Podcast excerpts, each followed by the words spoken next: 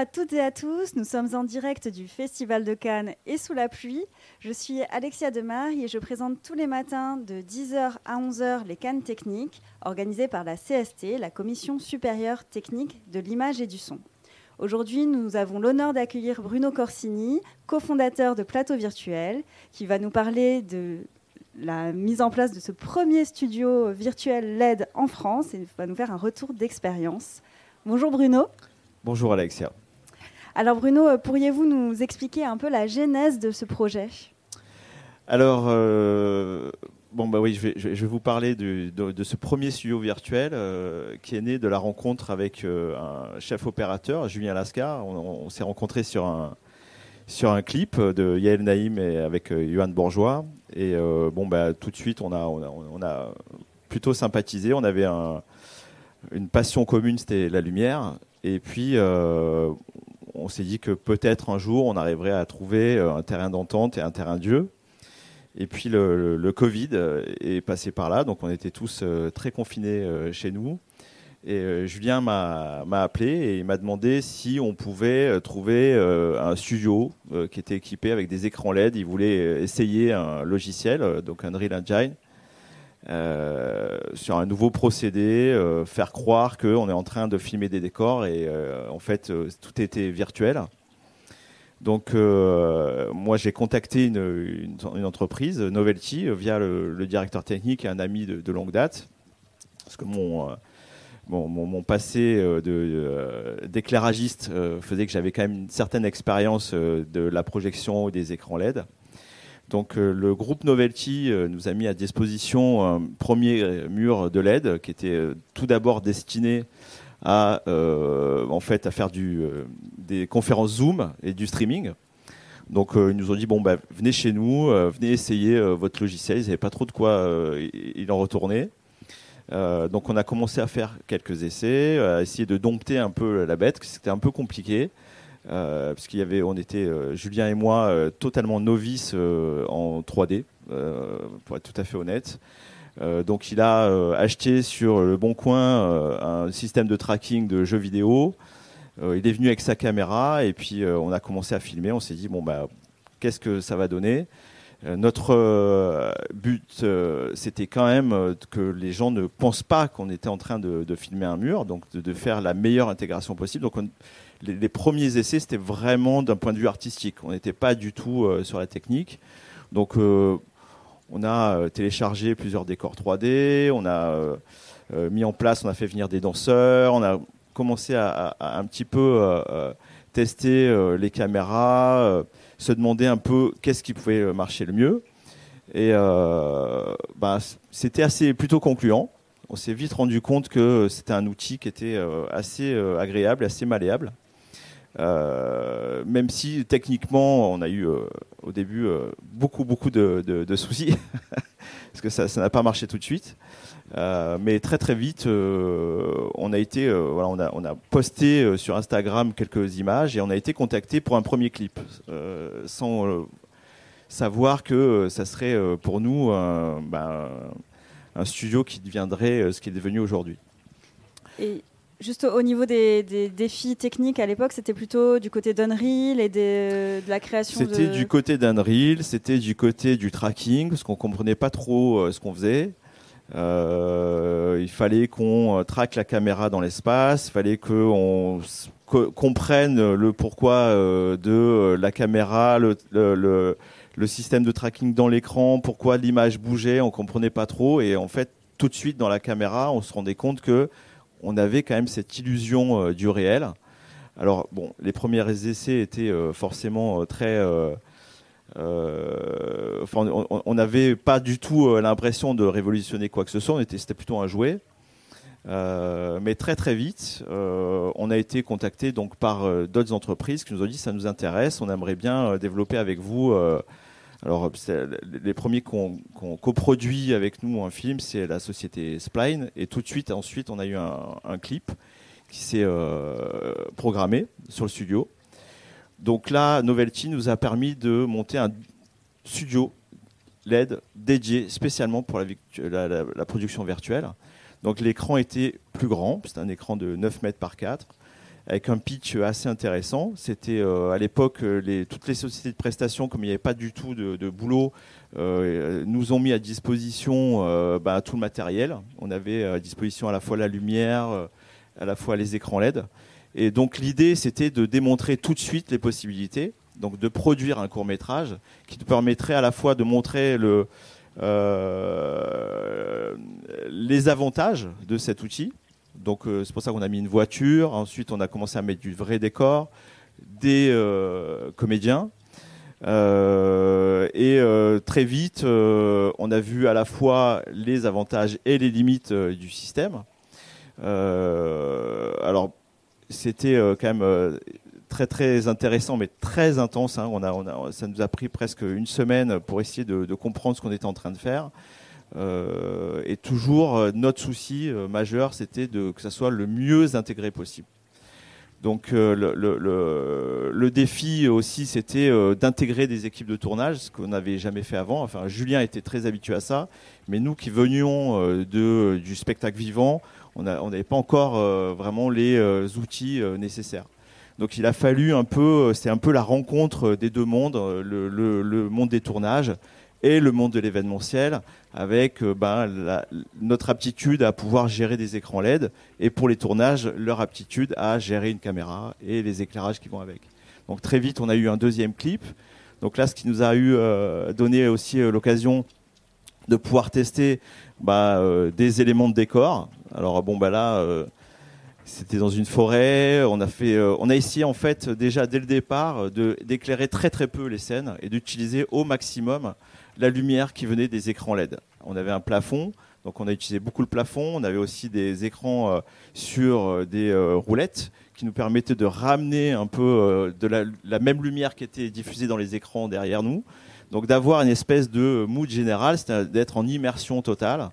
Euh, et ensuite, l'idée, c'était de pouvoir habituer les équipes, qui n'étaient pas du tout des équipes qui étaient dédiées à au départ euh, à faire des tournages. Donc c'est plutôt des équipes qui étaient là pour euh, gérer la 3D et qui, qui, sont des gens qui venaient du mapping.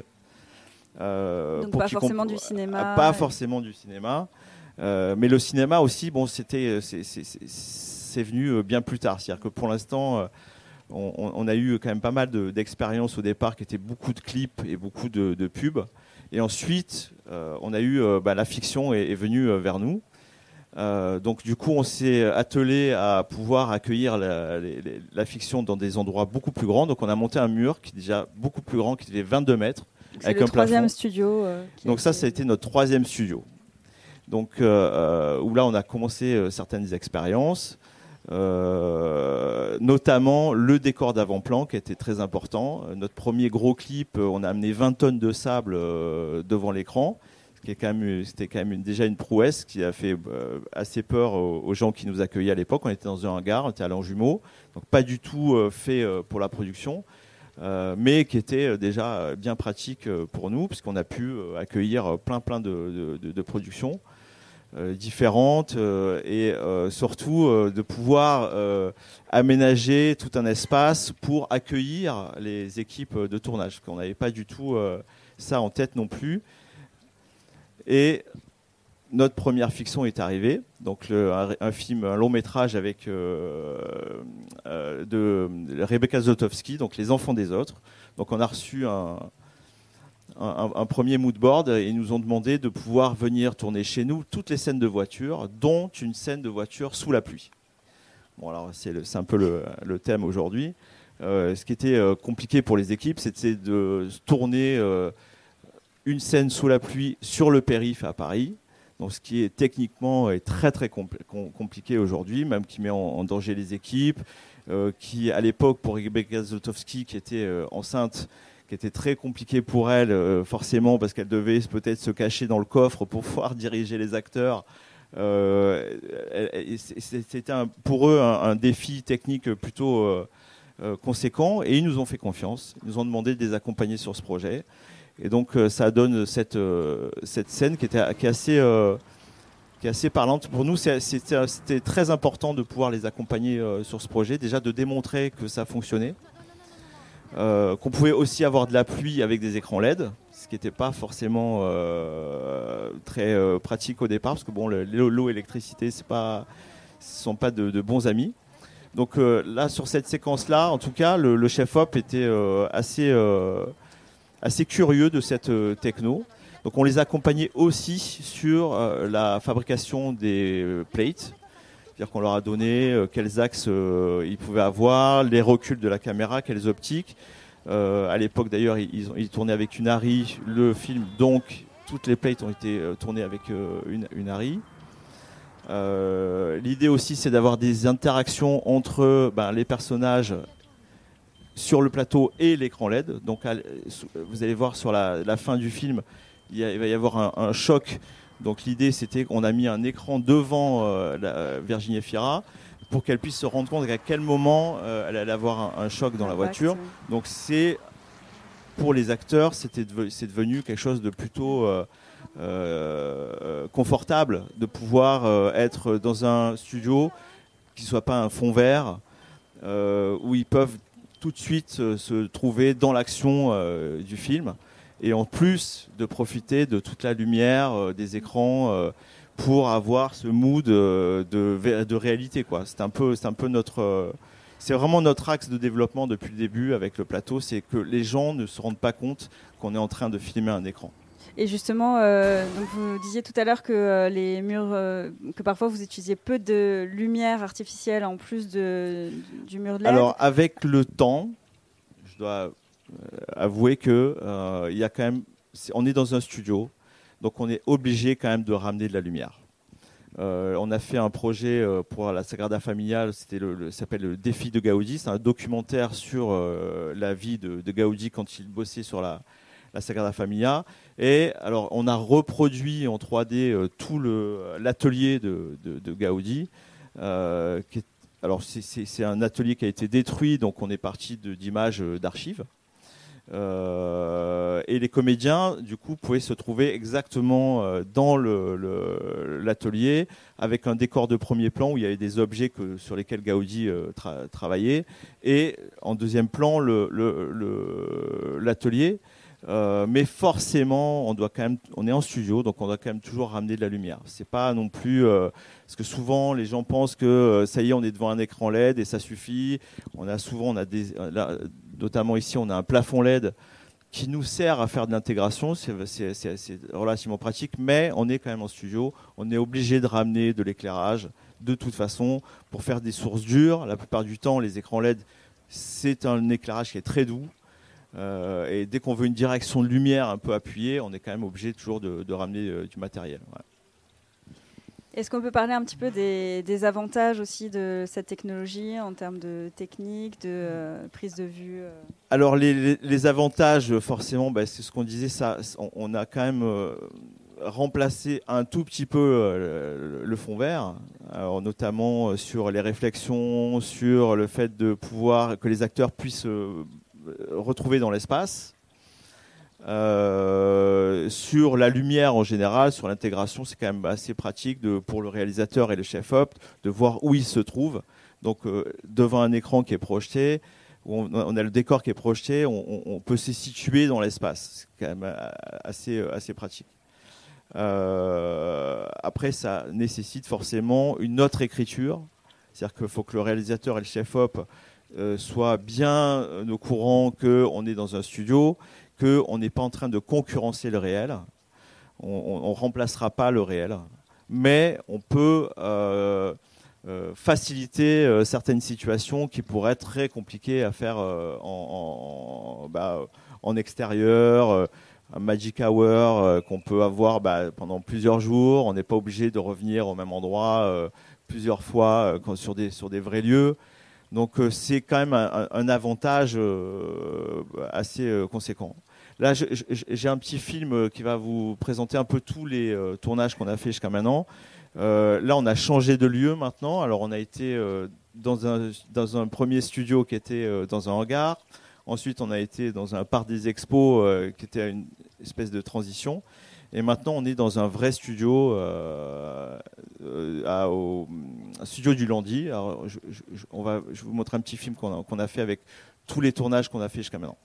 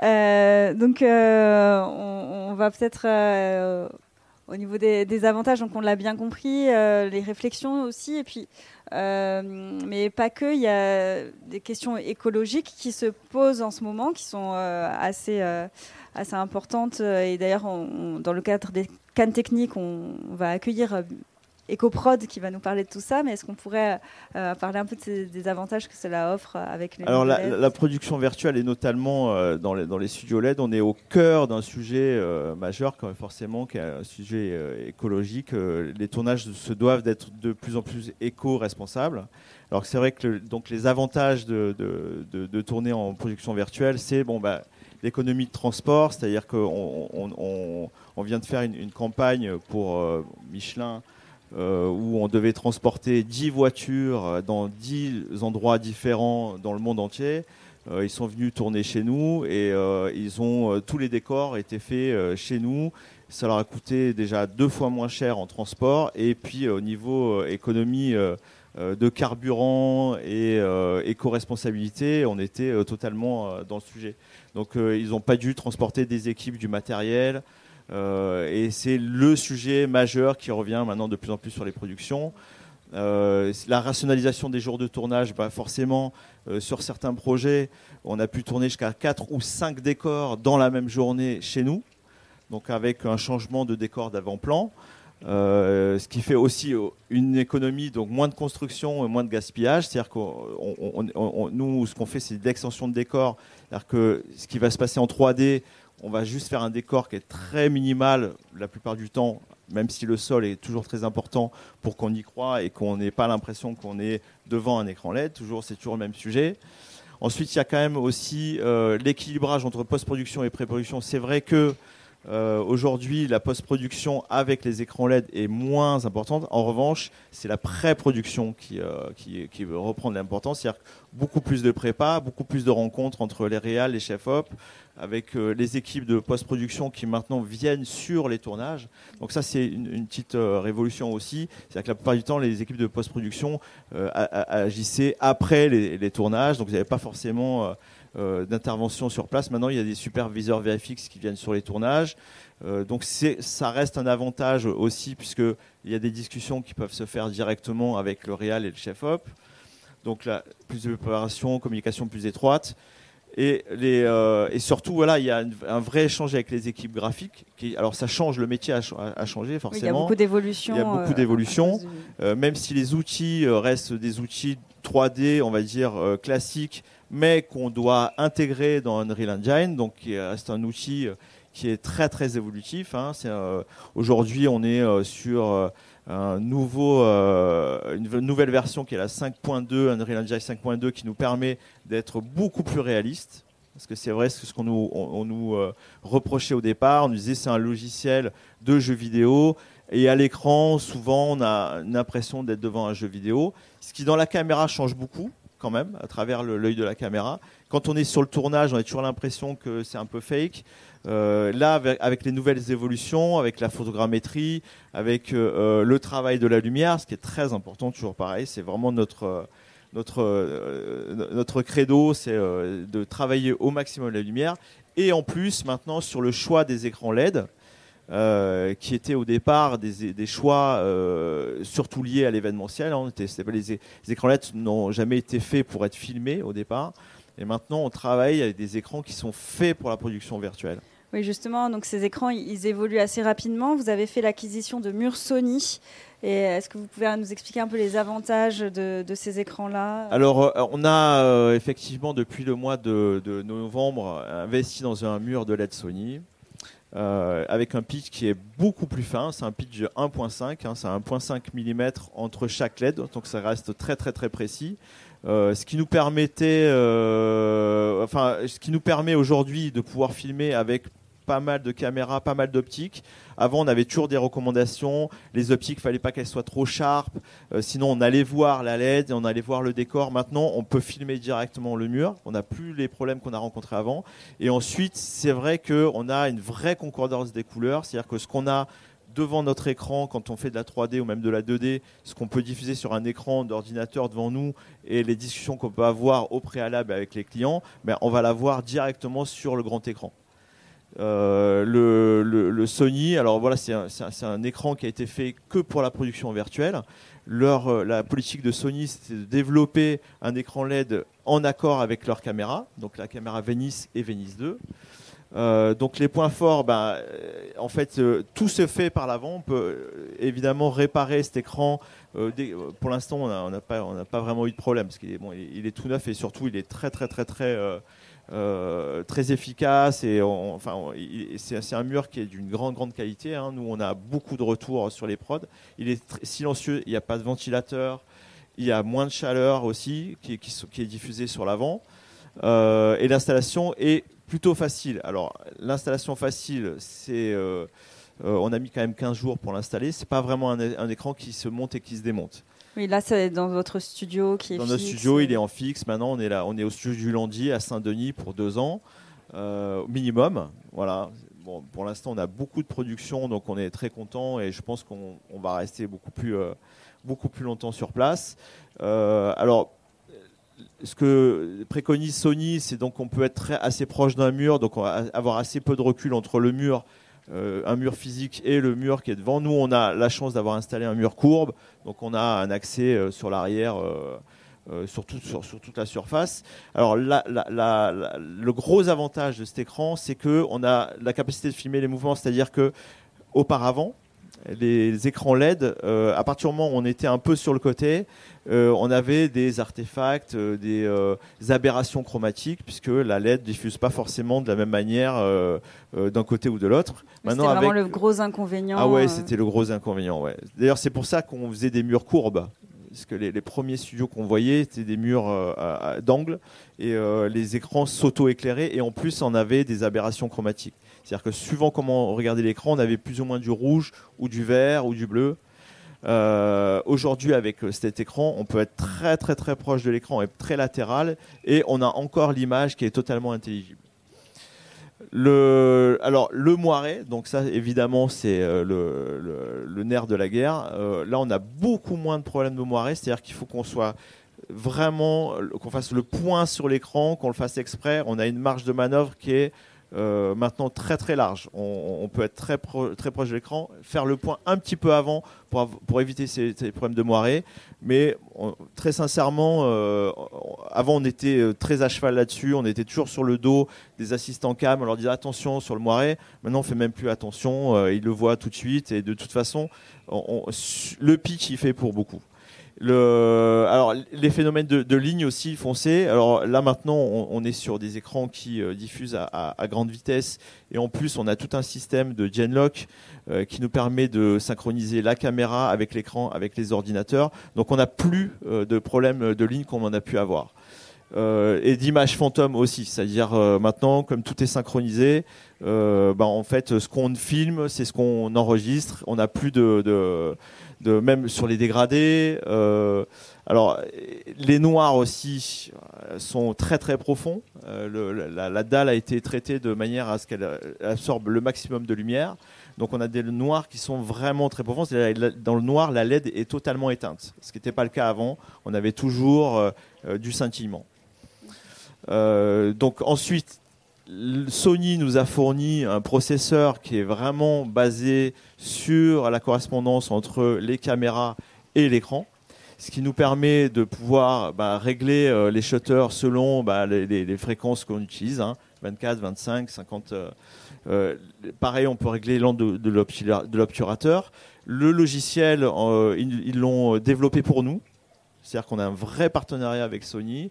Euh, quand on a des problèmes sur le logiciel, qu'on aimerait avoir certaines euh, euh, options, ils, les développent, ils nous envoient tout de suite des, nouvelles de nouvelles applications. Oui, au final, c'est tout le workflow qui est, prévu pour le mur LED et du coup, ça permet d'avoir plus de. Donc, le mur a été fait pour les Venice, Venice 1, Venice 2, et ce qui nous donne donc une cohérence des espaces couleurs ce qui est hyper important. le, dernier tournage qu'on a fait, le chef op est venu nous voir, il nous a dit c'est incroyable, en fait ce que je vois à l'image, même à l'œil nu, je l'ai dans la caméra et je l'ai sur mon moniteur, ce qui euh, bah, change totalement la donne. Nos écrans auparavant, c'était pas du tout euh, fait de cette manière-là, et souvent les couleurs elles sont complètement aberrantes euh, sur l'écran. On est obligé de beaucoup travailler en post-prod, il y a beaucoup beaucoup de, de, travail après, de d'étalonnage. Là maintenant, on est vraiment sur un mood très très linéaire. Et avec les autres caméras que la Venice euh, Alors, on a eu beaucoup. Euh, alors, bon, Venice 1, Venice 2, euh, c'est ce, qui est majoritairement aujourd'hui. On a eu aussi des Alexa 35, les, dernières Alexa, ça a très très bien passé. Des mini LF. On a eu des raids au début, mais on on, a plus trop. et les optiques, c'est pareil. On a, maintenant, on, on, a un large panel d'optiques qui fonctionne avec le mur. Et est-ce qu'on va pouvoir faire des ralentis? Alors, on va pouvoir faire ralentir. Aujourd'hui, nous, on peut euh, assurer euh, du 50 fps, ce qui est assez euh, pratique, puisque bon, bah, c'est de la demande beaucoup. Alors, on en demande beaucoup ça en pub. et notre but, c'est de pouvoir aller un peu au-delà, c'est-à-dire de faire du 100 fps. Euh, ça, c'est encore euh, en, développement chez nous. Le mur, lui, il est capable de diffuser à 100, 100 fps. Les ordinateurs sont capables de diffuser en 100 fps. Donc toute la chaîne est, euh, prête. maintenant, quand on fait de la 3D aujourd'hui, comme c'est de la 3D temps réel, on doit calculer les images à, ben, en temps réel, c'est-à-dire le maximum qu'on puisse faire aujourd'hui, c'est 50 fps.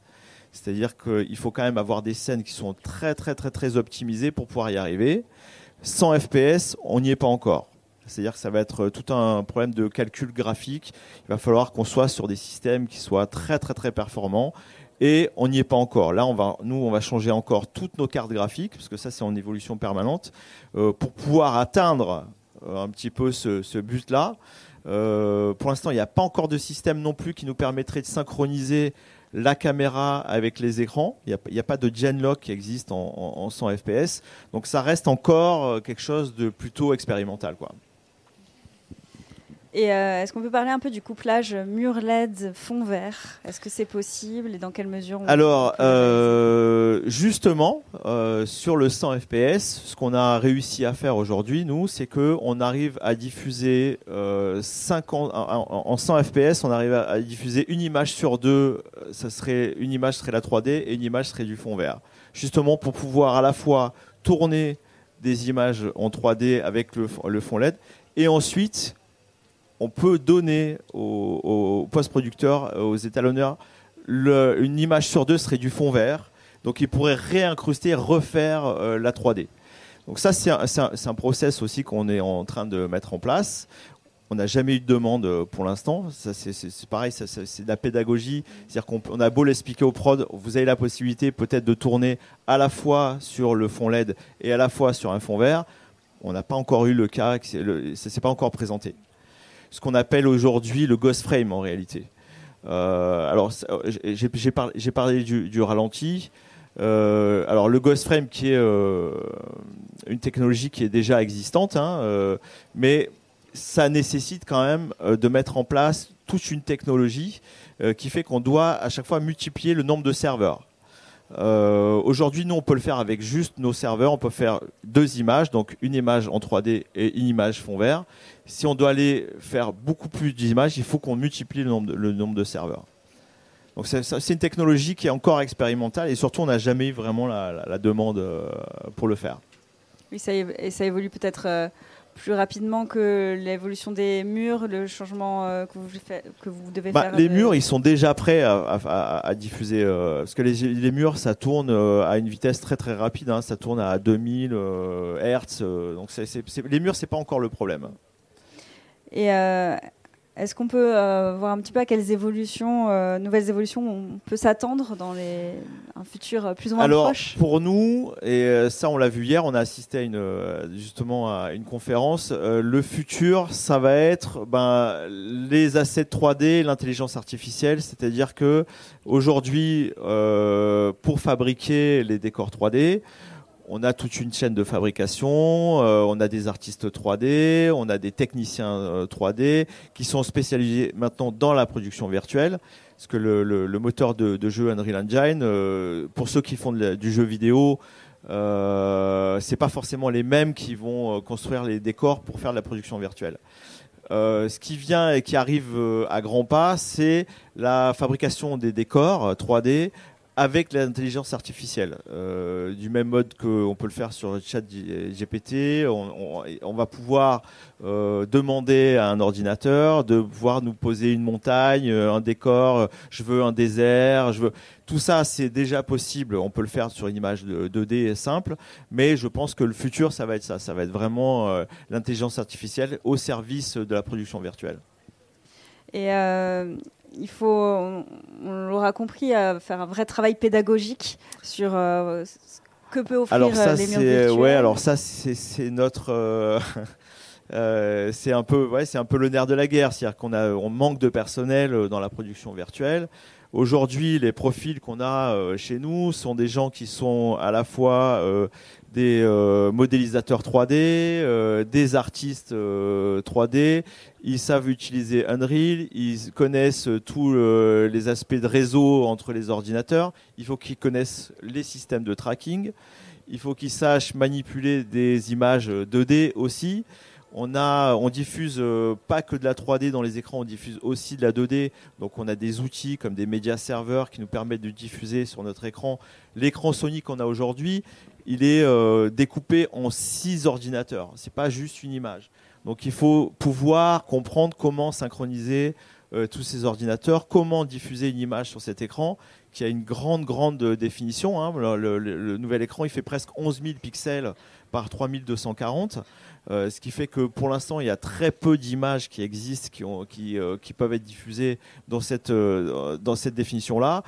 donc ça veut dire accompagner aussi les productions, leur expliquer qu'ils ne peuvent pas venir avec une image HD et se dire que ça va être diffusé sur un écran qui est aussi bien défini. Donc c'est tout l'accompagnement autour des projets. Donc ça, c'est un peu ce que, ce que nous, on préconise tout de suite sur les productions. On les accompagne du début à la fin à la fois sur la fabrication des images, on a aussi des gens qui, euh, savent faire de, des, images 2D et 3D, euh, et à la fois sur les moyens de tournage sur le set, c'est-à-dire quel type de caméra, quel type de, machinerie peuvent euh, ramener chez nous, qu'est-ce qu'il va falloir faire pour pouvoir synchroniser la caméra, pour que tout, tout le monde soit au moment du tournage prêt à agir. D'ailleurs, on aura le plaisir d'accueillir Quentin Jorquera pour les dernières cannes techniques, qui va nous parler de l'évolution des métiers. Donc, ça, complétera bien la discussion que nous avons aujourd'hui. Euh, et euh, est-ce que vous pouvez nous parler un petit peu de je crois que vous avez présenté un workshop pardon avec euh, Sony le 6 juin. Est-ce que vous pouvez nous en parler un peu plus en détail? Alors c'est une expérience qu'on a déjà faite le 16 février. Euh, qui était euh, hyper intéressante. On a euh, proposé à des gens de venir assister à une journée de tournage type. C'est-à-dire qu'on a mis en scène donc un décor réel avec un décor 3D. On leur a montré comment, alors c'est Julien Lascar qui anime ce, workshop, on leur a montré comment on disposait des éclairages, comment on éclairait le premier plan et comment on rééclairait la 3D. Euh, donc il y a tous ces, allers-retours qui sont faits en live.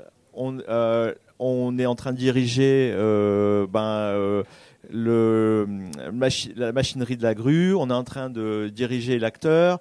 Donc tout ça se fait en live et on explique au fur et à mesure ben, les technologies qui sont développées, comment on utilise le tracking, comment on utilise la caméra, quelle caméra, quelle optique. On fait vraiment, les gens assistent à une vraie journée de, de, tournage, euh, comment le chef-op doit euh, travailler la 3D. Euh, donc c'est, alors ce qui est assez intéressant, c'est qu'on a deux sessions. On a une session le matin, une session l'après-midi.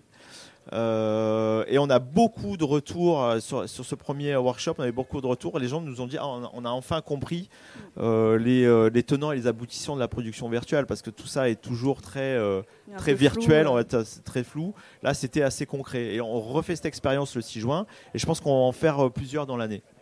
Encore. Merci Bruno. Le, temps file, on va, passer euh, aux questions du public et des questions live aussi, puisqu'on est diffusé euh, en live sur euh, Internet.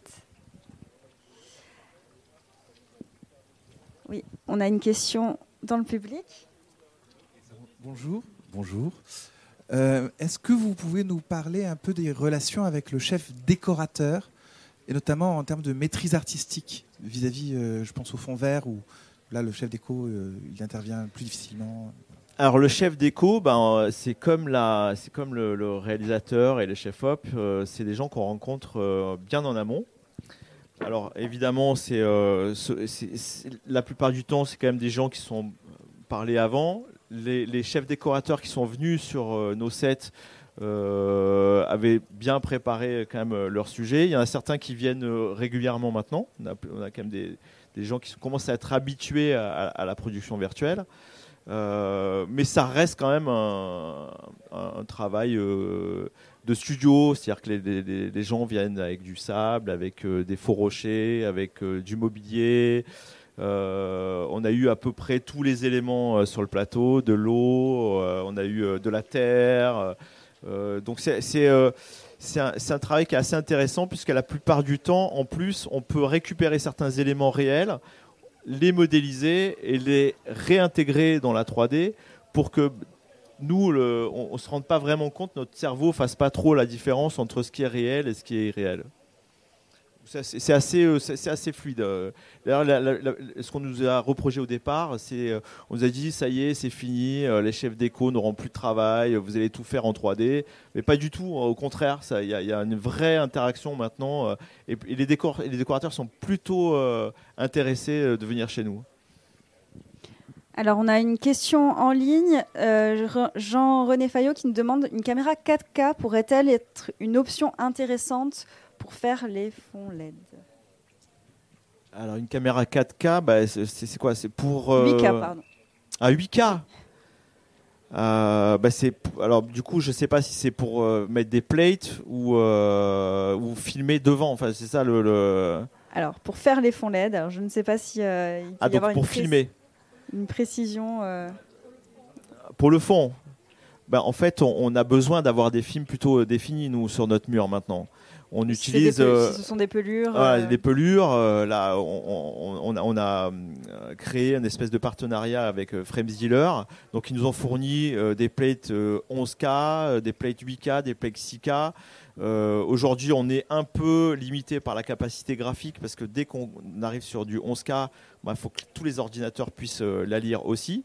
Donc ça, reste quand même quelque chose de, plutôt. Euh, alors on a, on, a mis, on a mis en place plein d'outils qui nous permettent d'alléger un petit peu euh, ben, la, lecture de, ce genre de médias.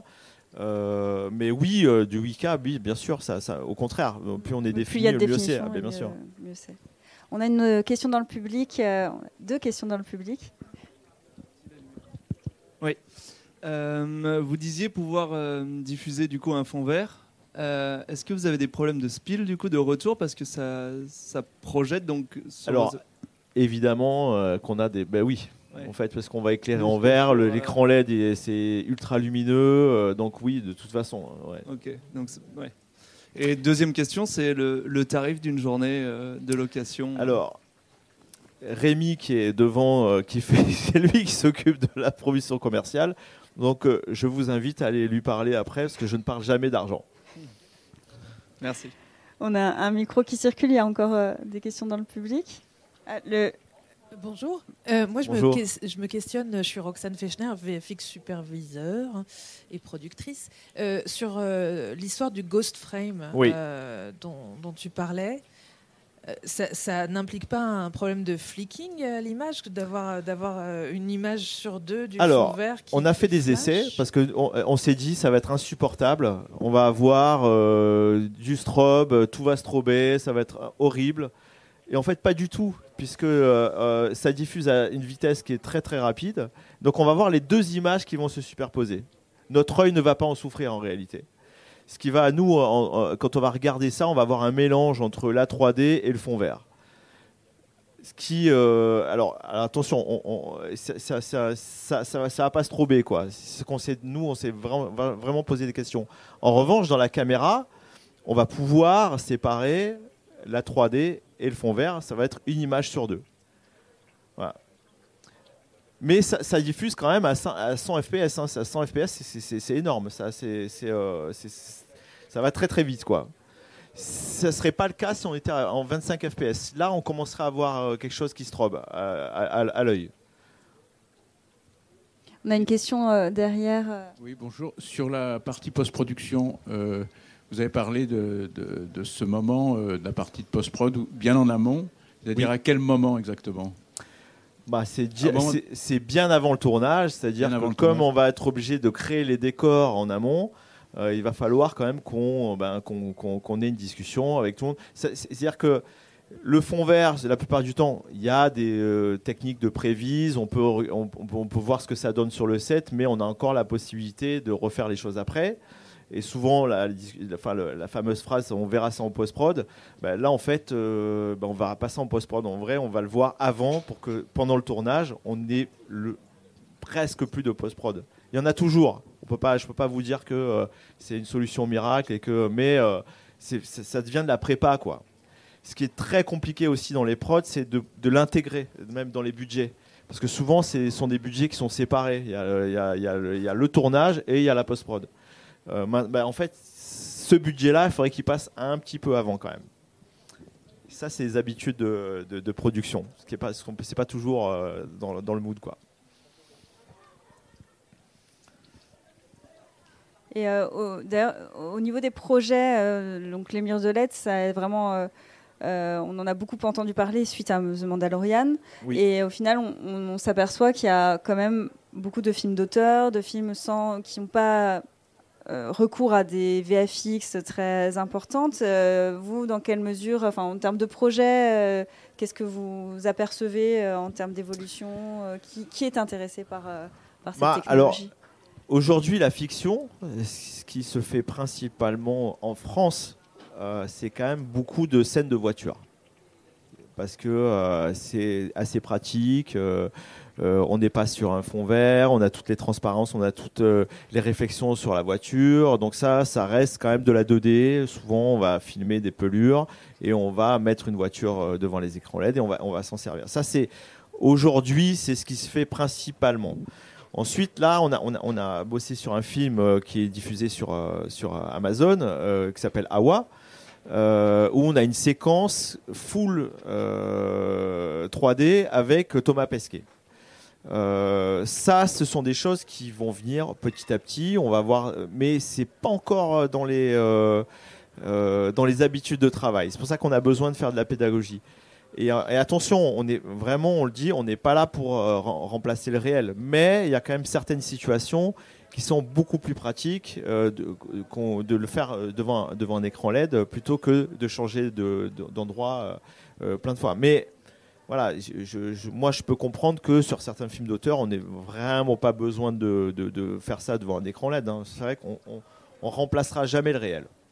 on a une dernière question dans le public. à nouveau. Euh, par rapport au tournage justement sur le périphérique, il y avait des conditions euh, humides. Euh, voilà, par rapport au, au mur LED, qu'est-ce qu'il en était? On avait pris une certaine distance, on n'était pas forcément collé au mur LED. D'accord. On avait créé un bac donc de récupération d'eau.